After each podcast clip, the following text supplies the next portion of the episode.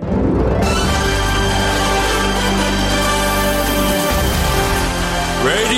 Nikkei. 5時から正論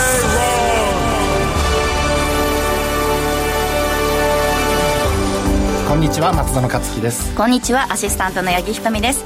そして火曜日のパートナーはキャインの天野博之さんです。よキャイン天野博之です。お願いしまろすしくお願いします。いやなんかあの打ち合わせからずっと食べ物の話ばっかりそういうことそういうこと、してまそういうこと。あの二人がなんか銀座のしゃぶしゃぶ屋さんでランチで？たまたまあった。ってこの東京のこのどこだって行くかわからない拠点が違う二人が銀座のしゃぶしゃぶ屋で会う。相当な確率じゃないですか。お昼ですよお昼。おえ昼昼に。お昼だもんねしかも。私初めて行った夜だったら時間長いけど。そうなんですよ。うん。初めて行った。お店で。行きつけでもないいや僕何回か行ってるんですよ。うんそこは美味しいんですこれ美味しかったです。すごいどこでもいいからちょっと入るぞって。どこでもいいからとかどこでもいいからってとこに入ってた私。これから行くかもしれない店。のことをねどこでもいいからじゃないでしょ。美味しいから行ったんでしょ、まあ、ちなみに今日も行ったんですけどね。好きなんだよそれは。認めなさいよ。でもお肉を。どっち派？どっち派？あのしゃあのポン酢とごまだれが出るわけでしょ、うんやっぱり。そうそうそう選べるんです。あだしで食べるパターン？だしで食べるパターン。だあ豚しゃぶのパターン。そうそうそう。そうそうで選べますよ。それはもう白だしで行くじゃんそのまま。あ私ポン酢派私ポン酢の。あポン酢行くんだまた、ポン酢。僕はポン酢、ポン酢、大根おろし。ちょっと辛いごまだれ。ああラー油的な方の？ちょっと辛いなんかわかんない。あれそれ通ったら出てくるんですか？私初めてだったけど出てこなかったですメニューから選ぶんですよ。そうなんですか？知らないああそのタレをね好きなの。ええそういう常連的なタッチ話かパネルのおと思ってました。店なんだタッチパネルじゃないですよ。今タッチパネル。あお店にメニューでこうやって指さしたってこと？ああいいね。締めは？何？あ細い締めみたいな。え？いちごで締めました。え？デザート。いちご入れるわけじゃないでしょ。締めはスープです。スープ。違う違う違う違う違う。違うそうじゃない麺かご飯でしょ？あ出てこなかった。ないの？なかった。多分プラスアルファなのかな？僕は締めしないないつも。あそうか。へー。肉でいくんだね。いや肉で言えばその天野さんがなんかテレビ番組で、とんかつ食べる時にまずキャベツを3杯食べてからっていう話してて。お腹のために。で お腹のためそうあの血糖値も含めて食べる順番が大事だっていうんでね。そうあの俺の中に食べないという選択はないから。食べる順番だけぐらいだったらやれるよっていうさ。そう、それも思い出してから私この前ランチ、それこそとんかつだったんですけど天野さんのこと思い出してずっとキャベツ食べてました。大事ですよ。大事ですよね。キャベツでお腹をちゃんと満たしてからじゃないと。本当年末に向けてね忙しいからちょっとスタミナつくようなやつ食べないとねいけないなと思って。あ 見ましたそのニュース。見ました紅白。俺松園さんだから多分天体とかそっちばっかり見てるからさ。違う。紅白とかの概念がないでしょ。違う。たまたま見たんですよ、うん。天野さんが「紅白に」えーっとポケットの。ポケットの？ビスケットの？ポケットのビスケットじゃない方だから俺は。ブラックの。ビスケットだから。ビスケット。そっちだ。ねえ。こんなに話しがいのない人いないよ びっくりしました。出るんだって出るんだって。いや俺もびっくりしましたよ。出るんだってお忙しいと思いますけど。歌うんですか？歌 俺何で出んの？応援？まあそれでもいいけどわあまあ賑やかし画面横切る。いやどうだったんだろうな。どうだったかこれからね。またこれから。まああの着目してください。わかりました。では皆さんも年末いなそう。楽しみに。いや見る見る見る。見いるないでしょ。見る。いる？あれ後から追っかけ再生とかね。できるかな？もうもう絶対にリアルタイムで見ない。多分星見てると思います。本当だよ、うん。はいということで、はい今日はその松園さんに今更聞けない IT テクノロジーやアプリに関して、えーお話伺っていきます。そしてグローバルマーケットトピック今年最後の大きなイベントと言ってもいい、日銀の金融政策決定会合、今日ね追加しましたけれども、はい、この辺りに関してもいろいろとお話伺っていけたらと思います。さらに番組後半ではゲストをお招きしてお話伺います。皆さんからのメッセージも募集しています。番組ツイッター旧ツイッター X をフォローして「ハッシュタグアルファベット5時制」でつぶやいてください5時から正論。今日も盛りだくさんの内容でお届けしていきます。5時から正論。ラジオ日経5時から正論をお送りしています。この時間は今さら聞けない、えー IT テクノロジーアプリのコーナーです。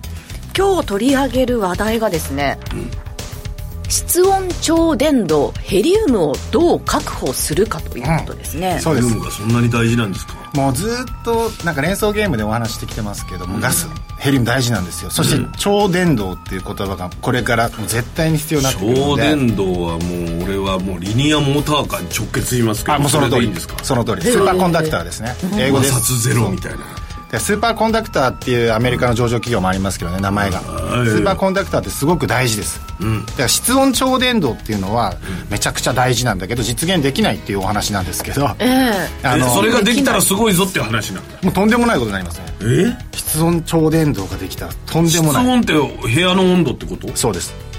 じゃあもう何度ぐらいか？常温こういう状態。27度こういう状態。25度とか？常温で超電導が発電できたら発電っていうんですか？そうそうそう発電できたらできたらすごいこと。すごいすごい。だから、えっと、そこでちょまずちょっと単位の話になるんですけど。難しい。難しいよね。えっとじゃあ今ですね。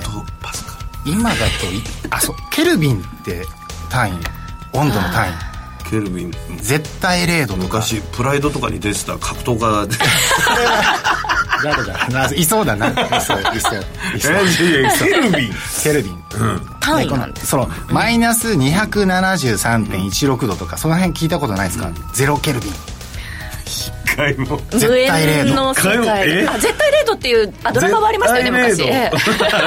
絶対0度の。いや学校出てたら絶対これはね、どこかで習ってるはずなんですよ。絶対0度って。それ以上下がらないんですよ温度がずーっと冷やしてもうこれ以上下がらないっていうところがあるんですそうです。あの分子が動きが止まっちゃうんですよね。あまあ分子が動いてそれるからすらも凍らせるもう止まっちゃう。止まっちゃう。あの熱いのはですね分子がいっぱい動いてるからなんですよ摩擦ってこと？分子が分子同士が動く。熱,、うんうん。熱を持ってるってこと熱を持ってる。うん。うん。それで熱いんですよ。例えばだからバッテリーが熱がなくなるってことはその分子が動かなくなったら熱がなくなるそうですそうですそうです。ってことだかそうそれが絶対0度絶対0度っていうのは、あのマイナス273.16度。これ0ケルビン。0ケルビンですね値で言うと。この温度が絶対0度じゃあさ、マイナス40度でバナナ凍ってる時は分子は動いてる。まだまだ大丈夫なんですよ。ええまだあんな硬いのに。まだまだ。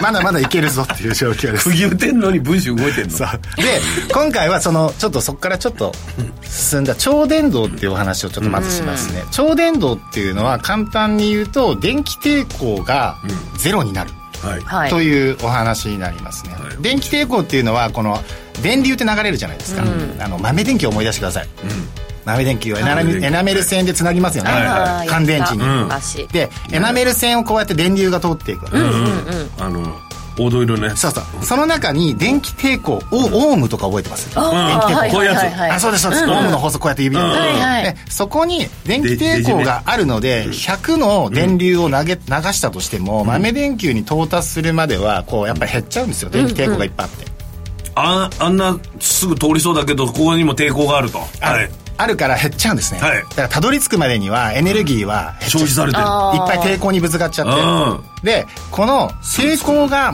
全くなくなる状態が超電導状態、へえかなるほど。んだ。摩擦がなくなるっていうよりも抵抗がなくなる。抵抗がなくなる、あ中で言うと、まあ、ちょっと摩擦っていう表現も合ってるかな。その分,、分子の動きが止まっちゃうんちゃうから。うんうんうんへえでそれが、えっと超電導状態です。超電導を起こすには絶対0度の中じゃないとダメなの？絶対0度って言われる言われているマイナス273度に冷やさなくてもいける物質っていうのがあるんですよ、それ例えば最初に1911年に発見されたのが水銀ですね、水銀。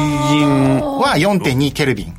なので、えっと、マイナス269度、マイナス269度。あそれでもマイナス200はいくんだ。そう。マイナス200マイナス269度に水銀を冷やすと、超電導状態になるんにいでけるんだ。だから電気抵抗なしだからもう猛スピードでいけちゃうわけね。抵抗がないわけだから、まあ、電流がそのままいっちゃうわけですよ、あうん、これがすごいです。なので電流ってずっと永遠に流れ続けることができる。エネルギーの損失がそこでは起きないそ状態。っかそっか。無駄をなくすことができるそうそう。水銀でそれが260何度でで実現できると。できましたっていうのが1911年、はい。だからこの素材を探さなきゃいけないんですよ。じゃあ、うんいっぱい、次はどんな素材が必要か必要かって、水銀より温度がさ下げなくていいやつを探すってこと？それを高温超伝導って言うんですよ。高温。高温じゃないだろうけどな。高温じゃないんですけど 全然、うん。でじゃあちょっと電磁石の話しますね。電磁石。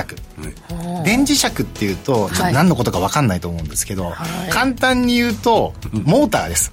モーターです、はい。電気を通すと、電気を流れてるん電気が流れてる間だけ磁石になるもの。おお電磁石。これが電磁石です。うわ出た。コンバトラー V とかさそういうやつだよだからこうやってコイルをくるくるくるくる巻くんですよ、そうするとあの中に電流が流れてその中に磁極が生まれるんですね、うん。S と N が。それが、そうそう。でモーターはその横に永久磁石があるんですよ。N 極と S 極、うん。その真ん中に電磁石があることによって、モーターは電流を流した途端電磁石になるから中心がくるくるくるくる回り始める。っていうエネルギーを利用してんの？そう電流のエネルギーを利用す。よだからへ電気を流す時だけ電磁石になれる。これを利用したいわけです。ね、で超高出力の電流を流せばどうなるかというと、その電線のコイルが、やっぱり抵抗があるわけですから、どんどんどんどん熱くなってくる、熱くなってくると最後プチっちゃうって切れちゃう、じゃあどうしようかってことで超電導状態で流せば抵抗がないから熱さも出てこないし。暑さも出てこないしマイナス200度だろうから。消耗しない。消耗しない。だからすごいよね。無限エネルギーみたいな。これを利用してるのがあの、まあ、ちょっといろいろ端折りますけど、はい。えーリニアモーターカー。ああへリニえアモーターカうー。これがすごい。すごい。で浮くのはしきちょっと見たことあります？か、浮くって言われる磁石がこう浮いてるように、超電導状態で磁石浮くっていう、あれ浮くだけじゃないんですよ、ひっくり返しても落ちないんですよくっつえくっついて普通は裏返したらつくじゃん裏裏返したらあ超電導磁石っていうのは、この浮いてる状態っていうのはみんな頭にあると思うんですけど、それを回転させても逆さにしても落ちないああへえ別にこの引きつけてるわけでもないのにそこをキープするんだキープするそれを何それそれピン止め効果っていうんですけどピン止め効果ダッセー名前がそんなすごい発明っぽいのに。なんだよピン止めってこピンの止めって言って、うんあの磁界を記憶するんですね、その超電導状態に入るときに、そこにあった、であの磁力線の流れを記憶して、でそこにとどまるっていうことをするんですよ。何それ？自然界自然界じゃないけどそう重力無視しそれそれが起きちゃうの？そう絶ですそう対にです。ぜあのその絶対零度じゃなくて そうです。絶対零度っていうか超電導状態に入ると。それが起きちゃう。面白いね。相当すごいことなんです。それが分かったらなんかすごいことできそうじゃないですかなんか。そうですずっと言ってるように逆さまになってもいい。電気抵抗がなくなるのでいろいろな電力消費ロスってなくなるんです。よ、うん。抵抗がなくなってそう。それで消耗品もなくなるよね。ブツッと切れないから、でじゃあこの超電導素材が今マイナス273度とかじゃなくて、もっと高温でいける素材ってないのって言ってどんどんどんどんこう研究開発が進んでるんですね。それで室温でもいけるぐらいまで来たらすごいよって話。すごいんだけれども、無理。いかないんですよ。ああ今はだ何がどれぐらいが今一番？多分ヘリウムがそれに関わってくるヘリウム関わってくるんです変わってくる。ああやっぱり。でまずえっとですね現時点ではそうですね、これがですね2015年に硫化水素が硫化水素。はい。150万気圧っていう超高圧化においてマイナス70度でいけた。なるほど。温度だけじゃなくて気その場合は気圧を気圧も。かけなき気圧もで今度ですねえっと今今現時点では1993年に大気圧化まあ普通の気圧化ですね。大気圧化まあ15万気圧ぐらいなんですけどそこであの発見されたのが HG1223 っていう素材。これえー、135ケルビンですね。だからめっちゃこれも冷たいですね。100あ100台まで来たでも。135ケルビンだから138度ぐらい。おおさっき70度ぐらい縮まってるよこれが今のえっと最うん最大最大ぐらいです、でところが、韓国が LK99 っていう99っていう物質を今年発表したんですよ。へえそれが100100これは度の壁を。違うと思う室温でえできたの？もうできるってここのとこの普通の圧力でえ出たよ。へえ？って言ったんですよ、でもうすっごい話題になったんです、それでアメリカの上場株式あの室温超電動銘柄がポッて跳ね上がったんですけどって言ったけど。どうやら嘘だっていうのが。えー、そんなことあるの？そんな大人がそんなことしていいの？まあ、だここれぐらいこうみんな注目してるめのがこの室温超伝導高温超伝導をどんどん怒られたでしょあのーそうなんですよね そうですそう。そうで嘘ついたのはこれ2回目なんですよこういうことやる2回もやってんの、えー。あでもそれぐらい注目度高いんですね。た多分株価のなんかしてんじゃないのそれ。確かに。確かに。それはあるかもしれない。それをやったら株上がるって分かっちゃってるじゃん。ででそれがあの今高温超伝導を探しててリアリニアモーターカーはどうなってるかというと、あのこれニオブチタン合金っていう超伝導素材を使います、ニオブニオブチタン合金です。ニオブ系って言います。はい。ニオブ系とチタン系を混ぜ合わせるニオブチタン合金でこれをマイナス269度まで冷やすんですね。やっぱりマイナスだ。で200冷やす時に液体窒素と液体ヘリウムを使います。おおそう冷やすとき冷やすためにそれは冷却のために。そういう冷やさなきゃダメだって。うん。キンキンに冷やして。新幹線は横にあります冷やす素材が。へえレールがある完全もうあれ熱をも持つから冷やすんだ。あ違う超伝導状態にするために冷やすんです。新幹線もそうしてんの？新幹線の横側が超伝導状態になるためにその横側はニオブチタン合金でできてる。できてるんです。よ へえニオブチタン合金が見つかった横にある。横にこれさ横にあるって言ったらさっきのここ。ここ。だから できてるそそこをあのひっくり返してもキープする。そうだから浮くの。でだからできんの？だからで最初新幹線あのリリニア新幹線っていうのは最初の出発点地点から加速が150キロぐらいまではタイヤで。え今のじゃあ新幹線を浮かそうと思ったらそこの線路を使ってやれるこ？いやまあ横にニオブチタン合金を入れればですけど入れればだけど。もう根本的に設計が違う設計が違うから。今のリニアモーターカーは、そのニオブチタン合金が横にバーッとあってそれをマイナス269度まで冷やした超電導状態のレールがあるわけですよ。へえでレールの方にね。150キロぐらいまで加速したら今度タイヤが格納されるんですああ中に。飛行機みたい。えへそれで浮いてんの？それで浮く。10センチ今の新幹線浮いてんの？あリニア新幹線。リニア新リニア新幹線ね。今の新幹線じゃない。びっくりした。俺のぞみ浮いてんのかと思って。今リリニア新幹線の話でずっそうずっとと。俺横に何にもないかとなと思って富士山見てるけどと思ったよ今。でこの、まあそのなんかね素材として大事なのはニオブ系の素材の輸入って結構大事なんですよ、あともう最も重要なのがそのヘリウム。冷やさなきゃいけない、で MRI あるじ冷やし続けなきゃいけないでしょ？もちろん、大変ですよ。ずっとヘリウムが必要なんですよ。めちゃくちゃ大変じゃん。大変。声も高くなっちゃうし。大変でしょ？ででヘリウムってそもそもこう天然ガスからの生成過程で取り出してるんですね。ああ副産物みたいな感じ物なんです、うん。なのでその輸入に頼ってるわけですね我々はなんで日本に副産物出ないんですか？作ってないですからね。天然ガスだからもうありますよ千葉県ね。千葉県。天然ガスあります。アメリカほどガンガンやってないガンガンやってる。わけですねだって千葉掘っちゃダメだって言われてますそれであのーちゃんとそういった輸入を行ってるところっていうのが岩谷産業さん。ああが輸入してるんですよ。ヘリウムガスの。で液体ヘリウムの7割はいあの岩谷さんですね。岩谷7割ぐらいが。8088そう岩谷さんです。岩谷さん。はい。よし注目だ。今度地政学的なリスクで言うとあのその出てくる輸入の元が米国とか中東そしてアフリカ。だからこの辺のリスクも結構考えこなきゃいけない。れはさじゃあリニアだけが今着目されてるけど、超電導の状態を作るってことはこれからどんどん必要となっていくってことなんですか？ヘリウムが必要なんですよ。じゃあいやヘリウムどんどん買ってもらって、あの天野さん声変える。天野さん俺 俺っちにヘリウムで俺っちに蓄えるそれ貯蔵庫がないよヘリウムを。これとにかくヘリウムがね大事。MRI の中もヘリウムなんで液体ヘリウムがあるんで大事なんですよ。でヘリウムはその液化しなきゃいけないので、ちょっと前に多分おお話ししたと思う、アメリカの ADP 社っていうのがあります、ADP 社はそのガス系で有名な、産業用ガスで有名な。液化ガス装置を作ってるのも ADP 社なのでアメリカの上場企業ですけど、はで ADP 社の液化ガス装置の需要っていうのは天然ガスの液化っていう分野でも増しますし、このヘリウムを液化するっていうのも増します。超電導の技術ってこれはもう確認しときたいんですけど、ええ。なんか他でリニア作ったってあんま聞かないからこれ日本の技術でいいんですか？日本です日本です。そもそもこれ始めてるのも日本です。しかも日本が一番ヘリウム必要になって他がそんなに必要じゃなければ。いや必要なんですよ。必要なんですけど。このヘリウムっていうのはええ。超電導状態っていうのは例えば、えっとですね、冷却するために。研究開発分野で絶対必要なんですよ。半導体の研究にも必要です。必要なんだ。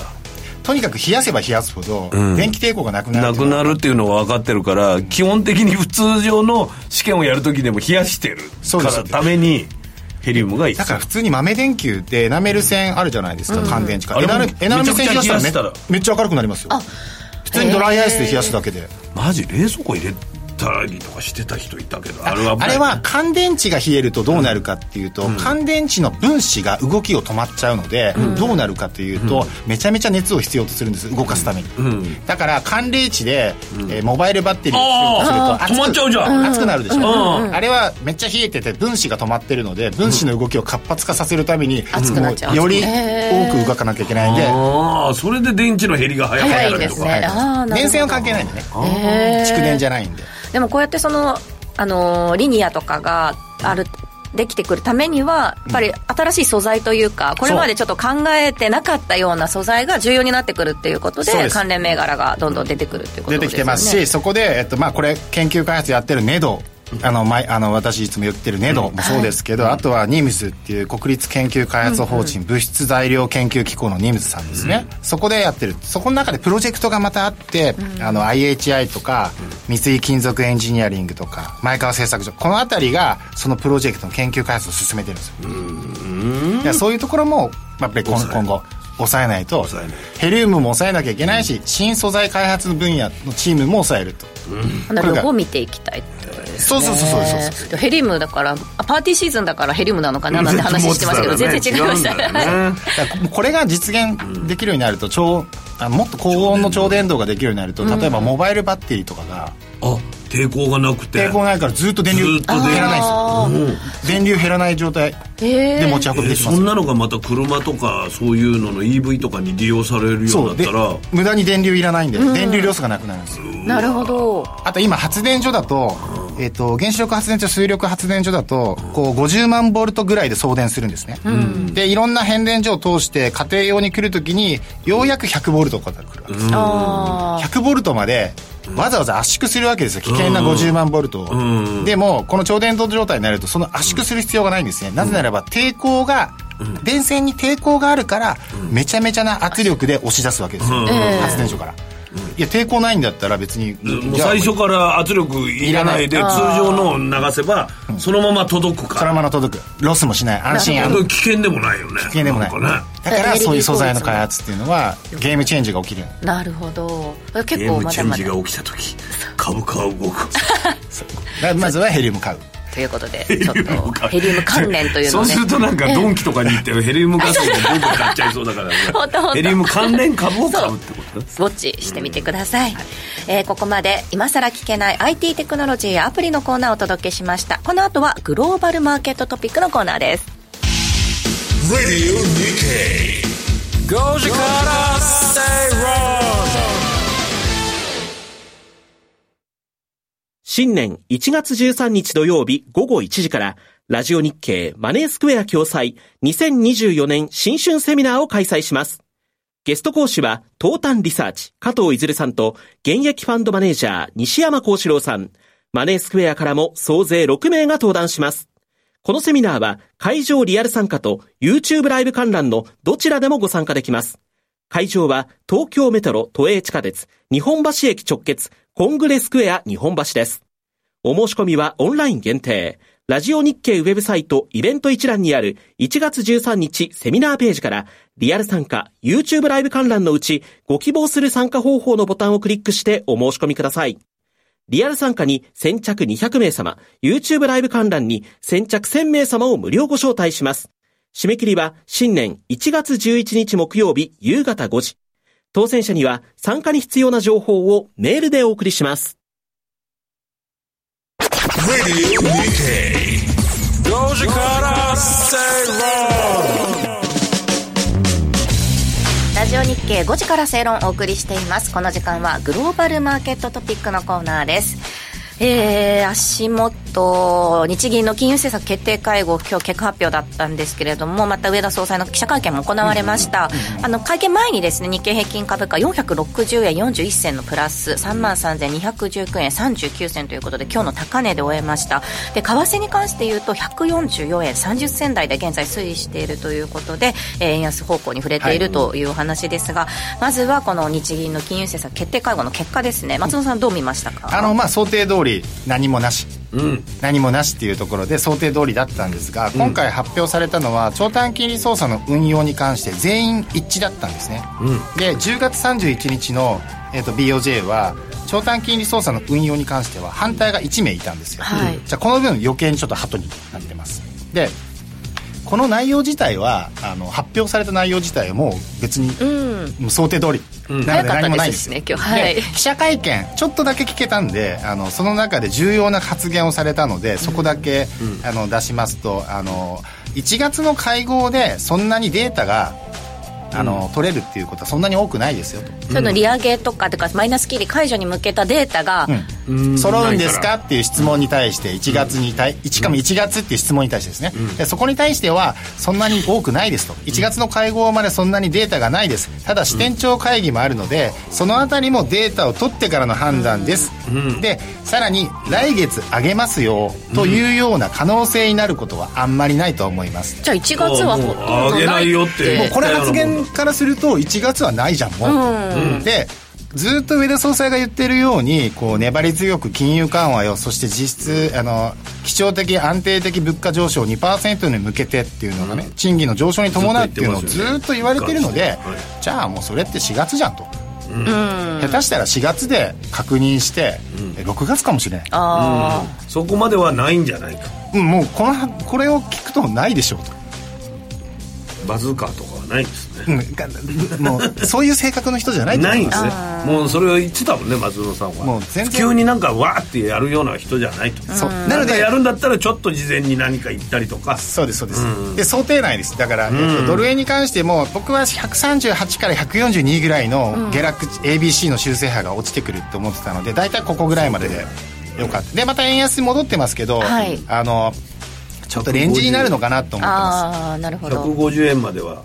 ちょっと行きづらいですよね150円まで。ね、はい、今の材料的にです、そうですね。ただちょっとこれからするお話が次は、えっと、この日銀の話は一旦置いといて、はい、えっと航海、うんですねイエメンのフーシー派の攻撃が激化して、うん、航海を運航してたノルウェー船籍とかねこの辺のタンカーが正体不明になりましたとか、ドローン攻撃を受けました。ニュースでね。ということで、はい、スエズ運河がですね結構大変なことになってるんですよ、うん。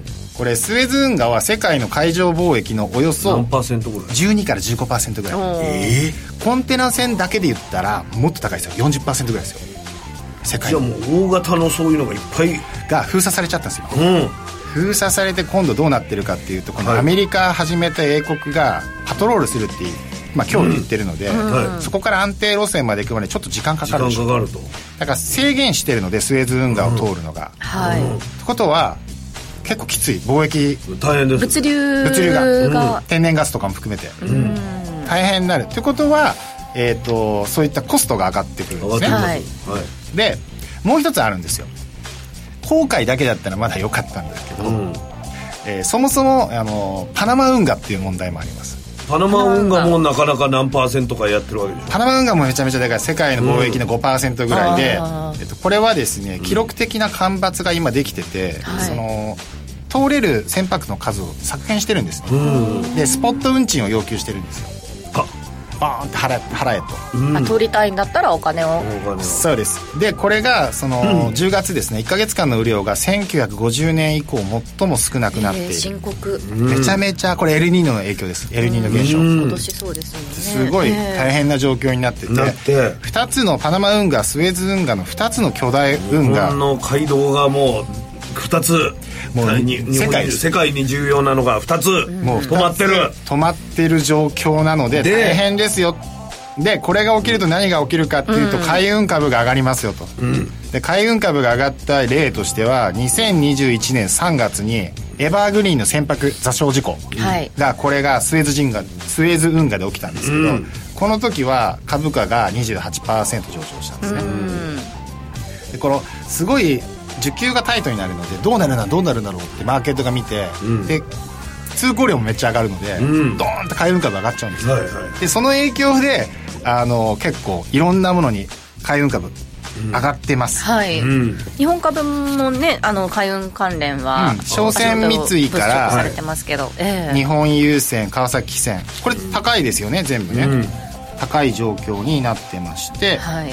えっ、と韓国の HMM、あの旧あの遠洋コンテナの韓国最大の船舶会社あるんですけど、はい。ここは希望法ルートで行くよっていうふうにこれ前のはもうちょっと遠回りするわけですルート変えて、はいえ希望法ルートを選択する会社って今ないんですよ。うん。なもうリスクがでかすぎるんえでへえ。でも安全面から考えたらそっちの方がいいんじゃないかと。リスクもあるけど。というのを、えっと、2021年の座礁事故の時は HMM は選んだんですよ、でまたその時も上がってたんですけど今回じゃあどうなったかっていうと HMM は株価が、えー、22.95%急騰しましたね。うわやっぱそれぐらいだからみんな需給タイトになるっていうふうに見てるんですね。見てます、うん。これだから結果として遠回りしたものが急がば回れ説になだってる。しそもそも通らないっていううん。行かない。うんうん。本数を削減する、ことはどうなるかっていうと物流が制限されてガソリン代石油、うん。天然ガスそしてえー飼料。うん。餌？餌ですね、餌の原料が全部値上がりしていくステージに突入すると。いうこと。で、これが、えっと、前前回のあの米国の CPI はどうだったかというと、えー エネルギー価格がすごく下がってたんですね、はい。でサービス価格は下がってなかったんですよ。はい。で CPI でエネルギー価格が下がってたおかげで、まあ、CPI 全体総合 CPI 良かったわけですけどね、でじゃあエネルギー上がっちゃうじゃん。そうなんです。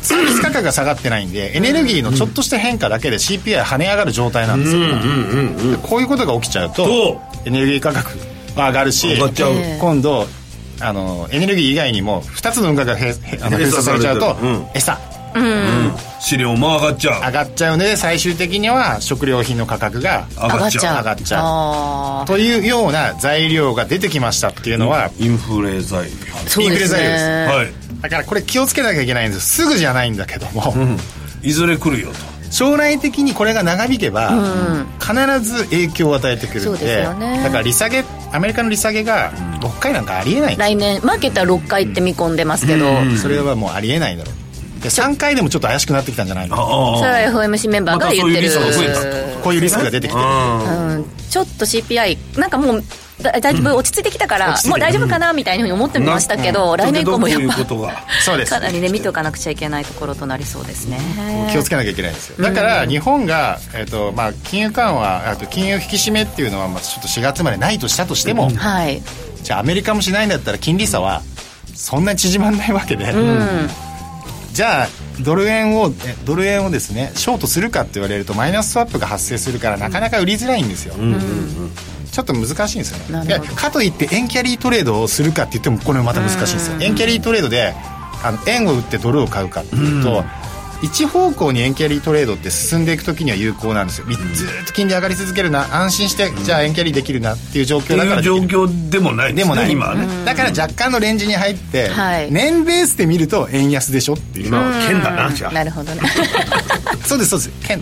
もう見ない。ああ見る。見る静観見る生還する。静観ということですね。どっちを続けていくと。いうことです、はい、ここまでグローバルマーケットトピックをお届けしました。この後はゲストをお招きします、企業トップが語る威風堂々。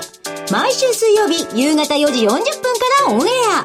パーソナリティの毎度。相場の福の神藤本信之さんが厳選した上場企業の経営トップをゲストに迎え事業展望や経営哲学などを伺いつつトップの人となりにも迫るインタビュー番組です。企業トップが語る威風堂々はラジコタイムフリーポッドキャストでも配信中。ほら聞いてや。もう人生の半分損してるって言ってるやつは疑ってかかった方がいいですからね。はい、若者の皆さんは怒っていいですよ。怒っていいデータ活用を楽しく学べるコンテンツ Your Data Your Life 各種ポッドキャストサービスで配信中親しみやすいテーマからデータとの向き合い方を考えてみませんか？Your data. Your data. Your life. Your life. 5時から正ラジオ日経5時から正論をお送りしています火曜日のこの時間はゲストをお招きしてお話を伺います、えー今日は個人投資家ジャックさんにお越しいただきました。よろしくお願いします。よろしくお願いします。お願いします。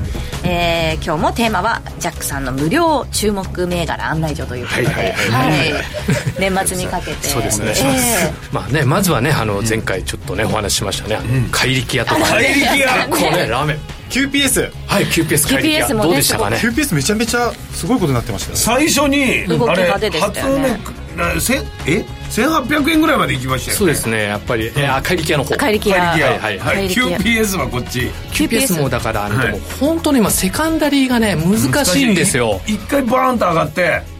で下がってまた上がったりとかですね、QPS もいきなりこうついて下がってまたつけるっていう形で、かなりですねあのメンタルというかですね精神力を持たないと、どこで？ねそうそうそう。握そうどこでやって手離すか？非常にまああの予想通りやっぱ盛り上がりはなったんですけど、うん。結構皆さんやっぱエントリーのタイミングだったりとか、うん。やっぱこうストップ安とかになってくると、ロスカットせざるを得ないだろうとか、うん。買い迎えるのかとか、うん。その辺で大変だったかなっていうところがですね、なんか人によってこのセカンダリーっていうのの感覚がちょっと違うのかなというふうに思ってて、私なんかセカンダリーって聞くとその3か月後とかそう決算発表した後とかっていうイメージがすごくあるんですけれどもジャックさんのセカンダリーっていうのはどっちかというとそのあれですかえっ、と上場してから34日経ってそうですね。やっぱりあのもう旬ね、鉄は熱いうちになんちゃらじゃないですけど、こう今盛り上がってる時にうまく乗りたいなっていうところがあるし逆にもう売りたい人が売ってしまったら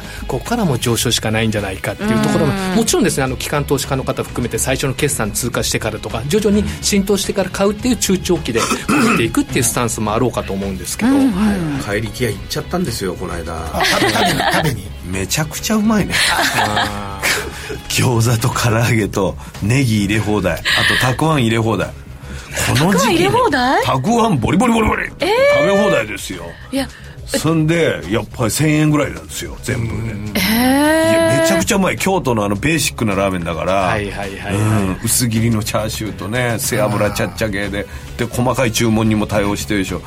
めっちゃうまいです、えー、うちマネージャーがま毎週これ聞いてるんですけど、怪力屋の話をした時に、なぜかあの感想をくれて 怪力屋はあなんか行きたかったと。そのその前の週に泊まった、出張で泊まったホテルの横にあったらしくて、うん。あと1週間早かったら行けたのに、なんか残念みたいな感じのメールくれたんで、結構やっぱ注目。もうあとはねここで株主優待がそれなのよ。いつリリースされる僕もだから怪力屋あ行ってたなと思ってこう見たら株主優待がまずついてないんですよ。だからしいきなりあのー出した時につけちゃうところもある。あります。本当にだから過去のラーメン銘柄でも,、もう23週間ぐらいの時もあれば、23か月後。後間違いもう数年後っていうところそれはもあるので。もう一花ボツンとあの好材料みたいなあとはことで出すんですか？どのあたりでその IR とか会社が戦略的にやっぱりこれインパクトありますので。いやーそうですね。か。ちょっとまあ引き続き。そうですちょっとここは関心銘チャー柄シュー無料券だったらどうするか。出てくるかな細かく割ってくんなみたいな。楽しみですねでもね。さあそして今日ご紹介いただけるのはやっぱりまあ来年に向けてってタイミングになってくると思います、先ほどまあね一般的にはその利下げのあの問題もありましたけど利上げですか？ごめんなさい。ありますけど、あとは高配当銘柄とかやっぱ NISA とか、M&A とか、やっぱそういったところはやっぱ一つ注目されるのかなっていうところが見てますね、まあ、一つはあとはまあ半導体っていうところで一つ見てるのはまああの6918のアバールデータ。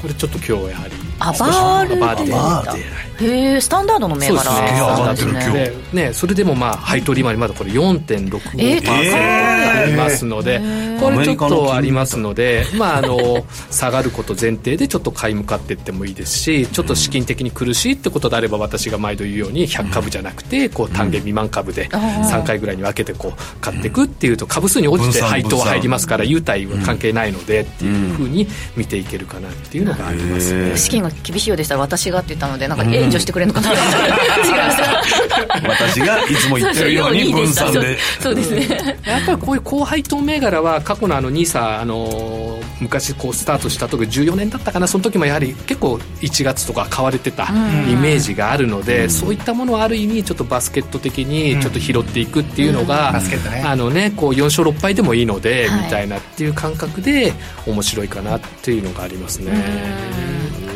あと先ほどまあ怪力屋とちなんで、あの株主優待狙いってことであると、あのねあの夜のろろ夜の六本木銘柄にもなるんですけど、夜の六本木銘柄。夜の六本木の株主優待。なんかドキドキしますいやいやいやねあの一回こう上値に行っちゃったんでこうリリースしてしまったんです。またあのね7686のこの格安。格安ね。これがねまたね飲み物また年末すごいから。それで今の配当利回り水準でも3%弱ぐらいあるのでちょっとここジャッはクさんが怪力屋いいよって言ってからはあのグッと上がってちょっと落ち着いたでしょ？はいはいはい。それでまた年末年始こういい感じになっていくんじゃないかってことですか？こうやっぱりこう狙ってた銘柄とか皆さんも一度リリースした銘柄で意外に調整とかで下がってる銘柄をもう一回まあ業績含めて月次とか見直してそういう見直し打がち上げがあるしし増えたよね。新ニーサ行きます？新ニーサで格安こちらも東証スタンダードの銘柄でですね。若干円高とかに触れるとこの洋酒とかの仕入れの関係とかもやはいはいはいはい。はりあのメリットが出てくるので今後それか。緩やかな円高が進むってことであればやっぱ仕入れのコストも減ってきますので。株主優待もあるんですか？りいやこれをねだからどっかでね私もね ちょっと提案してみたいなっていうのは あるんですけどまああの別に物じゃなくてもねなんか自宅にこう送ってくれるとかねお酒をねこう寒い時なんか外出なくていいとかねありますのでそういった形で見てるっていうのがありますね。確かになんかいいあとはやっぱりですね、このやっぱり、まあ、いろいろ銘柄ね、皆さんおっしゃって、なんかどこでエントリーするかっていうところで、一つですね、今日はあの私も、これはちょっと新聞市場になってるんですけど、ちょっとアノマリーみたいなのを、出た。ちょっとですね、あの私もねえ、ちょっとあのジャックアノマリー？まあ、たまたまこう見つけたんですけど、最近ね、20日がですね、株安なんですよ、この。20日って？7月20日とか明日じゃん。8月20日とか9月20日とか、まあいろいろ見るとやっぱりまあそのもう少し給料日とかボーナスが後だったりとか、いろいろなんかねここ5か月ぐらいですね20日弱いんですよ。給料日前に売る。だから給料が入ってから買うのがそれからその23日後にちょっと株価が上がるとかいろいろなんかねあの積み立て投資の影響があったりとかしてそれだ。そういう20日とか結構積みを積み立てがこう引き落とされるタイミングがあるとかそういう新しい説をですねおっしゃられる方もいらっしゃったりとかして毎月。ちょっとね毎月20日明日ですね。20日っていうところとあとまあ12月のアノマリーっていうところと考えればこの最後の損益通算ができるその27日 そのあたりがやっぱりそこまで損出しとかができます。月20ので株安の日。なんか嫌です株ねそれ。安 株安じゃないよ株安の日。なんかそういったところで 20日とかちょっとウォッチング明日してみて。それでいきなりね明日めちゃくちゃ強かったらもういきなり。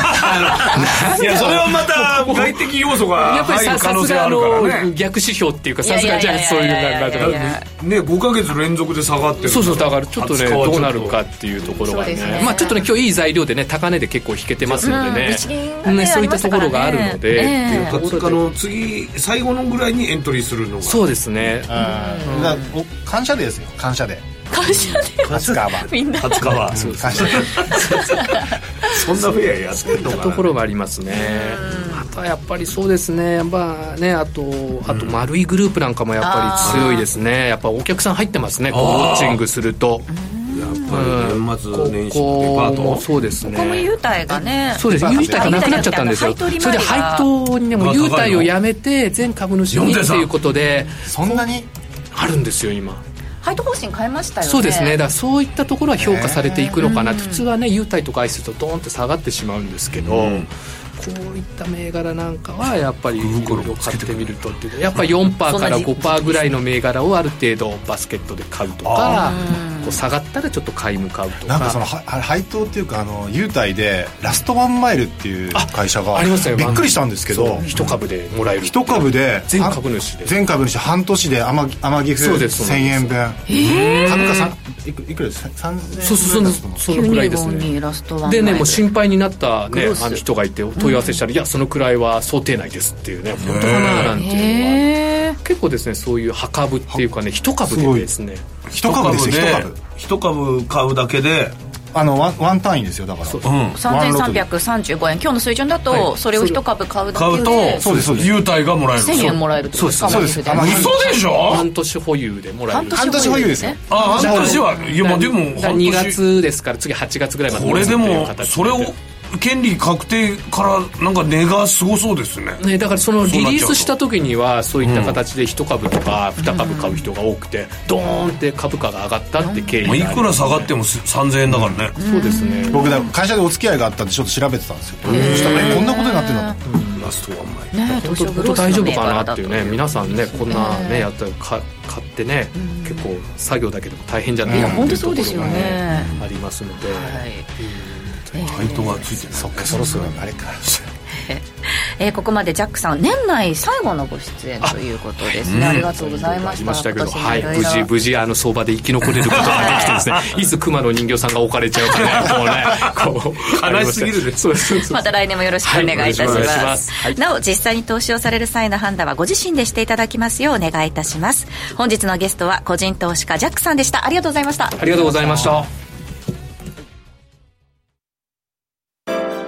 ポッドキャストで配信中の番組、高井宏明と横川楓のお金の話。資産運用には関心があるけど何から始めていいかわからないそんな投資の初心者に向けた金融教育番組です楽しくお金の知識が身につく話をお届けします。ポッドキャストで毎月第2第4木曜日朝6時に配信中ぜひ聞いてください。8時30分からは FX フライデー。パーソナリティの水保証券山本正文です。進行役の浜田節子です。番組では足元の為替市場の動きや注目材料注目の通貨ペアや来週のポイントまでギュギュギュッとお伝えしています。10分間一つでも多くの情報をお伝えしようと頑張っています。ぜひこのコーナーで今後の投資のヒントを見つけてくださいね。FX フライデー毎週金曜朝8時30分から。おお楽しみに5時から誠論ラジオ日経5時から誠論あっという間にエンディングが近づいてまいりました、えー、旧あツイッター旧ツイッターでですねメッセージいただいたんですけどあの怪力屋のたくあん食べ放題ポイントでかいっていうふうに結構あのあれなんですね画像も一緒につけてくださってるんですけど。うわそれ取ってる人がいるんだ。もうたくあんってかなりあれなんですね。でかいもう。ぶつ切りのそう。でライスなんかランチで無料でやってるところもあるからもうラーメン買ったら僕はそれででネギなんて今トッピングでも100円とかね。200円とか取られるでしょ。そうそうそうそう。え盛り放題。それなのに怪力屋のネギラーメンがあるんですよ。それだ誰が注文したらと思ったら九条ネギなの。あなるほどネギ。の種類が違うんだそうそう種類種類が長ネギだから多分こっちは。ええでもねすごいよ。そうですねねえなかなか私本当知らなかったんですけどその天野さんの熱弁とジャックさんのご了承で ちょっと一回店に行ってみたいな何と思もらってるうんですけど。わけでもないんですけど。ね そうですね。行くたびにねやっぱうまいなって。へえ京都ラーメンなんですもんね、冷凍で売ってないんですかね。なんですかね。やってるからお土産のある。お土産ありチャーハンもうまいのよここ、へー。チャーシューと卵とネギだけの俺の一番好きなパターンまさか天野さん CM 狙ってますそっち？そっか上場企業だしあら。怪力いやいや。いやそんな分かりやすいアピールするやついないそうですね。そうかもしれない。いやいやいやいやもう抜擢されるのは楽しみに待ってますね。えーそうですね。いや本当年末に向けてはい。ちょっと体調管理を、そうですね、えー。うん何にもやってないですけど、えーお忙しいと思うので。数分だけ出てほしくないなと思ってますよ。ダンスの練習もしながらということで。ねはい、うんということで皆さんも体調管理自分お気をつけください、えーここまでのお相手は。松田の勝樹と。天野博之と。八木ひとみでした。明日も夕方5時にラジオ日経でお会いしましょう